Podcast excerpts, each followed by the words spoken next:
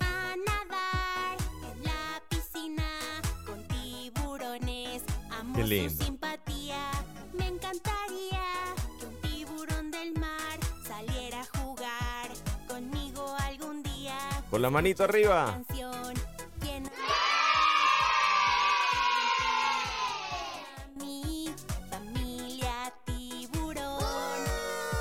Sabía que habían tiburones en la piscina. Pero bueno, bienvenidos a nuestro podcast. Estabas pensando otra cosa, ¿verdad? No, tiburones en la piscina, ¿verdad que no le había Es que eso es lo que dice. Al principio dice tiburones en la piscina. Me quedé pensando así como espaciado. Bueno, la fantasía de los niños. Bueno, Bienvenidos bienvenidos a nuestro podcast de parejas, parejitas, parejientas. Pero ¿cómo se llama el podcast? Tú nunca dices el nombre. Es, eh, eso es como un pseudo intro, pero el nombre del podcast es... Aventuras en pareja. Ah, eso me gustó. Bienvenidos a... Aventuras en pareja. Eso. Bueno, y ya es una tradición para nosotros empezar el intro de todos estos podcasts. Pues por supuesto con un tema bastante cercano a lo que es el intro. En Wow, este caso, Introducción del intro de la introducción introductiva. Bueno, Tú me entendiste.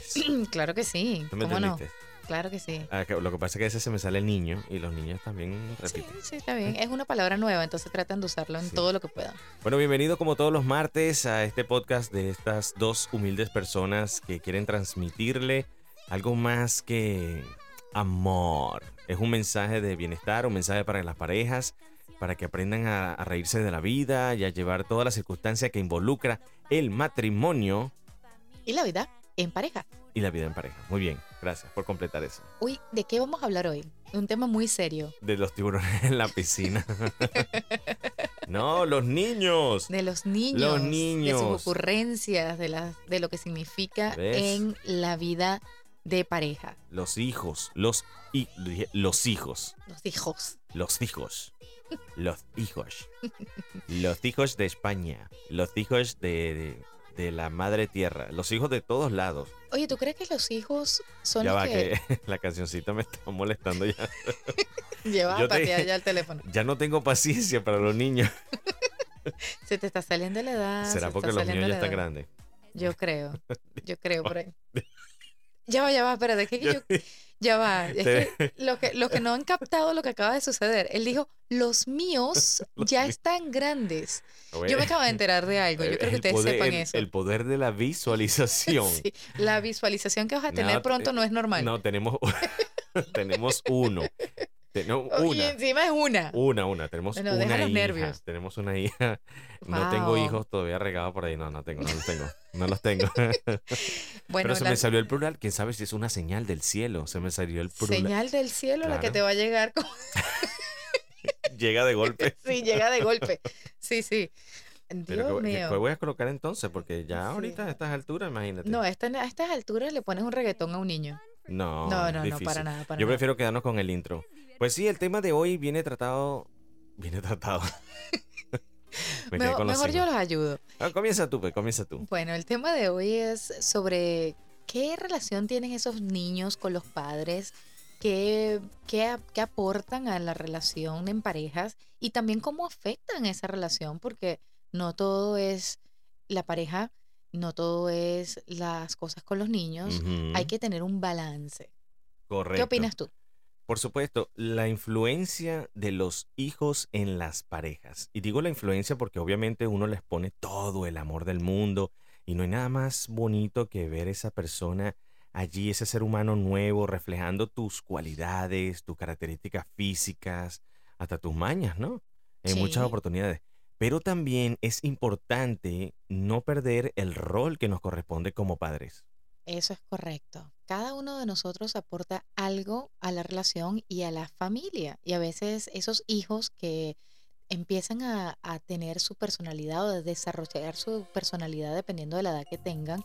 Y de repente vemos a nuestra pareja reflejada allí y uno dice, uy, ¿qué- ¿pero qué es esto? Este niño hace exactamente lo que hace su papá o hace exactamente lo que hace su mamá. Correcto. Y bueno, eso es una parte maravillosa pero también puede ser un karma. Sí, todo depende, ¿verdad? Porque muchas veces eh, los hijos heredan esta clase de comportamientos que muchas veces pues, es parte de nuestro pasado. Pero más allá de eso, en las parejas es importante que se mantenga la relación de pareja y al mismo tiempo encontrar el balance de ser padres. Y digo esto porque en muchas ocasiones, inmediatamente cuando se tienen los hijos, uno se aboca a ellos, se dedica completamente a su educación, a su enseñanza, a, por supuesto, inculcarle valores. es que cambian las prioridades. compartir. Sí, sí cambian las y prioridades. cambia la supuesto. dinámica de la familia. Pero no significa eso que usted deja de ser pareja, que usted deja de ser hombre, que deja de ser mujer. Y entonces se te olvida la persona que tienes al lado. Sí, es cierto. Suele suceder. Y después entonces dices, pero ¿qué está pasando con mi relación? Las cosas no son iguales, cómo ha cambiado todo. Pero no todo es malo, las cosas también cambian para bien, cambian para mejor. Quiere decir que si ahora hay hijos en la relación es que se está solidificando esa familia, es- esa pareja también. Es, Bueno, muy importante, Depende, a veces no fue planificado, ¿cierto? pero llega, es una bendición tenerlos con nosotros, ¿verdad? Y también hay hijos que son de unas parejas anteriores, así Por como los supuesto. hijos que tú dijiste. Los- como los- yo no sé dónde están esos muchachos, Yo ¿verdad? tampoco. Si están por allí y quieren conocerme, pues Saludos. llámenme porque yo no lo conozco. No, jamás he sido tan irresponsable. Pero no, ciertamente hay una parte muy bonita que es cuando una pareja pues decide establecer una vida juntos. Eh, el hecho de tener esa lucecita allí en la casa pues ha- hace una diferencia notable, pero súper notoria porque entonces eh, trae una alegría, trae un, un- ¿cómo se llama esto? Un gozo. Un gozo. Los, los niños tienen una, una cosa, Una una, chispa, eso, una magia que es única. Tú te Y- ríes con la inocencia de ellos, las respuestas, Las, las ocurrencias. las ocurrencias sobre Las todo. ocurrencias son, son maravillosas, las cosas que a veces nos dan risa, pero nos dan ganas como que de llorar al mismo tiempo. Sí, y, que, y que es bastante divertido porque de alguna manera cuando estás educando a tu hijo, entonces tú ves a los papás también que se ponen al mismo nivel y te uh, empiezan a hacer sonidos raros y realmente empiezas a aflorar tu niño interno eh, nuevamente y es algo que hasta de pronto te hacía falta porque he- hemos visto cantidad de parejas que, bueno, realmente tenían una vida como más seria y más amargada a veces y después que llegan los hijos pues cambian totalmente, ¿no? Sí, ya le empiezan a gustar las canciones así como Mi burrito sabanero. Eso. Ah, ahí está, ¿viste? Ese es uno de mis clásicos favoritos, por cierto. Saludos a mi mamá. A ver, vamos a escucharla. Si me ven. Bueno, Qué obviamente, lindo. obviamente la- el objetivo infantil ha cambiado muchísimo, sobre todo a nivel de tecnología y música, pero eso es otro tema un poquito más profundo. Por supuesto. Ahora, ¿qué me cuentas de, de esas relaciones en donde hay niños de unas parejas anteriores? Bueno, ¿Qué, fíjate, qué piensas tú de ese tema? yo pienso que si, si te importa la persona, si te importa la pareja, pues eh, ese niño también se tiene que convertir en tu mayor aliado, en tu mejor amigo y también tú estrenarte como figura paterna o materna, según sea el caso, y tomar eso como hasta como una práctica de vida, pero y, y- y prepararte para lo que viene si deciden tener otros hijos en común. Exactamente, me parece eso muy bonito y de hecho hasta me parece un acto bastante noble el tomar unos hijos que quizás no sean, digamos que de sangre, pero, pero sí de crianza y si haces un impacto muy muy grande en ese ser que eventualmente va a ser un adulto y va a poder tomar sus propias decisiones y va a decir, ¿sabes qué? Aunque mis padres hayan estado separados o lo que sea, tuve una figura materna, tuve una figura paterna y tuve también a otras personas que estuvieron allí para ayudarme en mi crecimiento. Eso es algo muy, muy lindo. Correcto, y eh, le diste el clavo porque precisamente ese niño puede estar carente de alguna de estas figuras y el hecho de que establezca un hogar nuevo con, eh, con su papá y su mamá, pues eh, genera en él esa confianza y esa seguridad que más adelante necesitará él para su misma familia. Y también y podemos hablar también del caso de, de las personas que adoptan niños. Exactamente, eso es exactamente eso, porque quizás esas parejas están buscando llenar ese, ese vacío, entre comillas, de, de- de- de querer tener esa, esos niños en la casa, esa ilusión. Y qué bonito también para esos niños, de la edad que sean, de tener esa oportunidad nuevamente de poder tener una familia. Y ahora, por supuesto, eh, eh, esto es una cosa, estamos hablando en el lado bonito y maravilloso, porque estamos hablando de las personas que vienen con hijos de otras parejas, las personas que deciden adoptar niños que por una u otra circunstancia no, no tienen hijos propios, o quizás están prestando una labor social que también se, se, se estima Claro sí. muchísimo hoy en día de niños que no tienen, que están carentes de hogar, ¿verdad? Pero también están los niños tan lindos. Los niños que provoca darles con el tobo.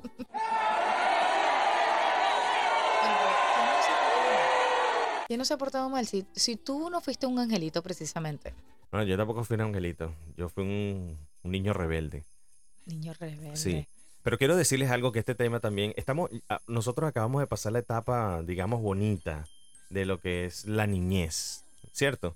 ¿La tuya o la mía? No, la mía también. La mía. Pero obviamente también en, la- en el ambiente donde usted, amiga, amigo, se crió, quiero que entienda que no es el mismo que los niños se están criando actualmente. Entonces existe una pseudo evolución. Y esta evo- evolución es de la que vamos a hablar ahorita. Bueno, la evolución en todo, porque no solamente en las cosas que están haciendo, están, mira, hay evolución en música, hay evolución en tecnología, en el acceso de, a información que ahora tienen que no teníamos nosotros y en las, en las actividades que los niños usan para distraerse. Antes nosotros jugábamos con una piedrita, un palo, con cualquier cosa y la pasábamos genial. Ahora los niños están guiados hacia la parte tecnológica. Claro que sí. ¿Tú jugas con piedra? Bueno, hay que tirarle piedra a alguna cosa, ¿no? Tira la piedra un la palo, mano. algo, un, árbol. Así había un dicho. Bueno, si le tiras piedra a los aviones ya estás loco. pero sí, había un dicho así, ¿no? Que tira la piedra y esconde la mano. No, pero eso es otra cosa. Esto era cuando eras motolita.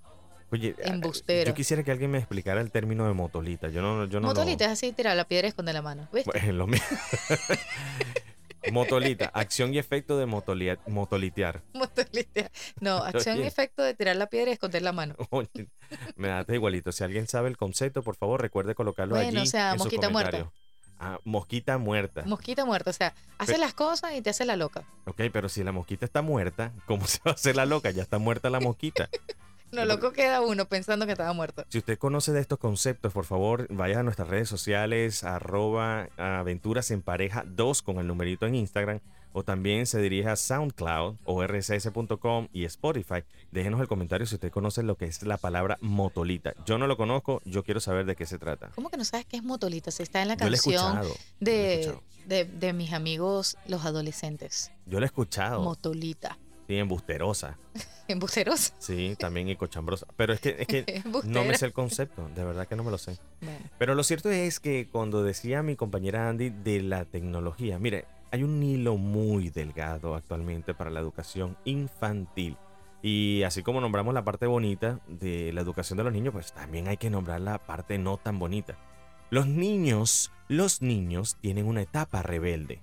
Por supuesto. Esa etapa en donde, mira, no importa lo que tú le digas y cómo se los digas, los niños piensan que ya se lo saben todos, porque ya no son niños, están siendo preadolescentes o en esa etapa entre preadolescentes y adolescentes, es decir, entre los 12 y como más o menos como los 35. No, pero no te me adelante. No. Vamos a empezar cronológicamente. No, es que, es que, es que eso es un tema bastante profundo. Yo creo es que muy, este, muy profundo. este podcast es como para 40 minutos. No, esto necesitamos como, ¿cómo se dice? Como varias parte. ediciones. Sí, Sí, parte, exactamente. ¿verdad? Sí. Vamos a empezar cronológicamente. Nace el bebé bellísimo, una lloradera eterna, Y te lo quieres comer porque es demasiado lindo. y están hinchaditos y rojos sin forma, pero Bellos. la gente dice que son bellos. Yo no creo que los bebés recién nacidos son bellos, son hinchaditos, rojitos. Yo no pensé que estabas forma. hablando de ya cuando tenían como unos mesecitos. No, pero parecen lindos. como un lorito recién nacido, así sin plumas, así parece un renacuajito. Ay, Dios. Pueden ser lindos, pero bueno. Hablemos cronológicamente de la etapa de crecimiento. Por ejemplo, los terribles dos. Bueno, o a veces los terribles tres, inclusive. Yo creo que los tres fueron peores que los dos. Bueno, sí, los terribles Sí, dos siguen terribles siendo dos.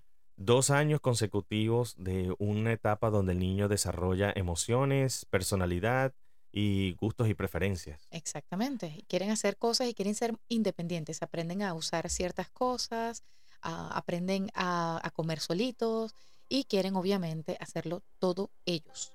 Por supuesto, están en esa etapa de, de descubrimiento de su ser. Entonces, imagínate. Allí es donde los padres tienen que tener triple paciencia y ahí es donde vienen los conflictos exactamente de pareja.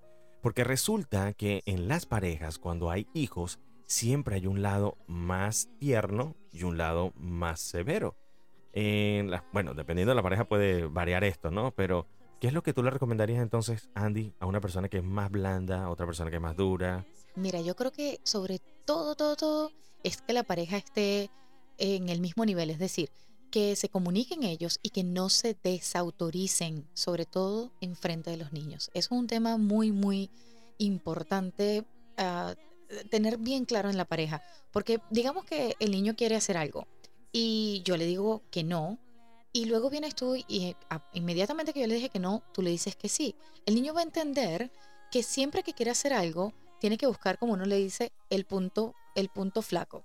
El punto medio. El punto, sí, va a decir, ok, bueno, si no cae mi mamá, cae mi papá. Entonces hay que estar al unísono, decir no, si tu mamá dijo que no, es no, si tu papá dijo que no, es no. Es decir, que de cualquier manera usted con su pareja estén en consonancia acerca de la educación y la enseñanza que quieren darle a ese niño en ese momento. ¿Por qué? Porque el niño debe entender que no existe medias tintas, que no existe sino una sola tipo de educación, una sola, una sola tipo de educación. Una sola tipo. un solo tipo de educación y un patrón a seguir. Si las parejas están consolidadas en una fortaleza, con unas bases bien puestas sobre sus valores, entonces sus hijos tendrán la misma capacidad de aprender los mismos valores. Claro, porque si no, entonces imagínate, esos niños hacen lo que quieran, como quieran, cuando quieran. Y es el momento, aunque griten, lloren, pataleen, lo que sea, es el momento de aprender exactamente lo que necesitan aprender con respecto al carácter y al respeto y, y la educación de sus padres. Sí, pero ¿sabes lo que pasa a veces? Que uno llega tan cansado de- del trabajo o tiene tantas cosas en la cabeza que uno termina cediendo simplemente como para que el niño se quede tranquilo, Mm, para que deje de llorar, para que haga algo. Y eso es un grave error. error. Error, Amiga, amiga. ganan, te agarran cansado. Usted tuvo las ganas de tener ese muchacho. Bueno, entonces agárrese, yo. Usted agárrese y, a- y acostúmbrese de que esto es una responsabilidad y es un legado el que usted va a dejar en ese niño para que en su futuro, eh, el futuro digo de su familia y de su pareja, ¿no? Claro, pero es que, mira, por más difícil que sea criar a un niño y hacer ese trabajo todos los días, las 24 horas del día, imagínese que usted está sembrando y solamente siembra por 18 años. Es decir, una vez yo escuché de esto y, de verdad que me acuerdo que se, se me erizó todo el cuerpo porque dijeron, estaba leyendo algo que decía, nada más tienes 18 veranos con tus hijos. Y es verdad, ya después que cumplen los 18, ya están en la universidad, ya hacen otras cosas. Entonces, solamente tienes 18 años para, digamos que, sembrar y cultivar muchas cosas en esos niños que ya luego ellos van a tener sus propias decisiones, van a, van a hacer lo que ellos quieran, pero va a depender muchísimo de lo que tú sembraste durante esos primeros 18 años. ¿Cuántos veranos tengo yo? Yo, yo no. Tú tienes un verano acumulado. No, no, señor. no, por favor, De- pero ¿cómo vas a Ya decir va, pero más de 18 años, ya vas para los... No, ya- Mm, No, yo, yo- ¿No? ya yo tengo varios veranos, varios veranos esperando un cambio en mí. Eso, a eso me refería. Bueno, Qué por raro eso tú dije con- los cuatro cosa, ¿no? veranos. Yo no, yo, ¿qué entendiste tú?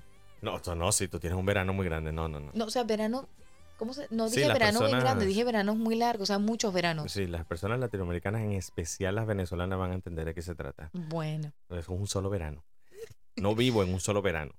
bueno, mejor aclaramos lo del verano luego. ¿Qué te parece si por ahora dejamos, como- co- o sea, este capítulo no puede terminar aquí. Este capítulo tiene que tener otras partes, Bueno, sí, porque hay mucha tela que cortar. Mucha tela. definitivamente. Pero la producción nos está cerrando el programa. Bueno, porque es que ya estamos llegando a los 20 minutos. Oh, wow. Voy a preguntar a la producción a ver si podemos extendernos o no. Bueno, está bien, haremos una producción extra para este tema. Bueno, fíjense, hay una- unas cosas importantísimas que hay que mencionarles. No solamente la influencia de los niños en las parejas, no solamente la educación de los niños, pero estábamos hablando del sentido cronológico y estábamos en los terribles dos, eh, su etapa de conocimiento, de desarrollo, y Ujú. tú nombraste uno importantísimo que no quisiera dejar para otro momento. ¿Lo quieres dejar para otro momento? Como tú quieras. Yo lo dejo para otro momento. pues. Ok. Vamos a dejarlo para otro momento porque es un tema bastante largo. Mañana, mañana, Mañana grabaremos. mañana, no sé, yo no sé quién va a estar aquí mañana. Yo no sé, por eso me quedé El así como próximo que, ah. martes, el próximo martes eh, les contaremos un poquitico más acerca de este tema porque es bastante importante, bastante importante que las parejas entiendan la influencia de los hijos en las relaciones. Por Ahora, una cosa sí les digo, no se culpen como padres, nadie es no, no, no, no, no, perfecto, no, no, no. hagan lo mejor que puedan con ese corazón grandote y a veces duele mucho decirle que no a nuestros hijos y ponerle un poco de, de, carácter. de carácter, si eso sí, de mano dura, como uno dicen, pero vale la pena, no se sientan culpables, están haciendo lo mejor como padres, así que para ustedes un gran aplauso. Por ahora nosotros nos despedimos y nos vemos el martes que viene con otro, con la segunda parte de este podcast que usted estoy seguro que se lo va a disfrutar también porque es bien, bien, bien importante. Oye, ni siquiera en la intimidad tú hicimos dos, dos partes. Bueno, Fue un tema que- rapidito. Fue un tema rapidito. Lo que pasa es que son los hijos, son como varios hijos. No, no, que es uno solo. Felicidad a los que tienen varios. Bueno, No es mi caso. bueno, quién sabe. Por ahora nos despedimos. De aquí Andy García. Y Rodolfo García, muchísimas gracias por acompañarnos. Recuerden seguirnos en nuestras redes sociales, eh, Aventuras en Pareja en Spotify, eh, SoundCloud y rss.com. ¿Cuál me faltó? Ah, Instagram, Instagram, Aventuras en pareja 2. Con el número 2. con el numerito. Muchísimas gracias por acompañarnos. Nos vemos, nos despedimos. Esta vez te vas a montar.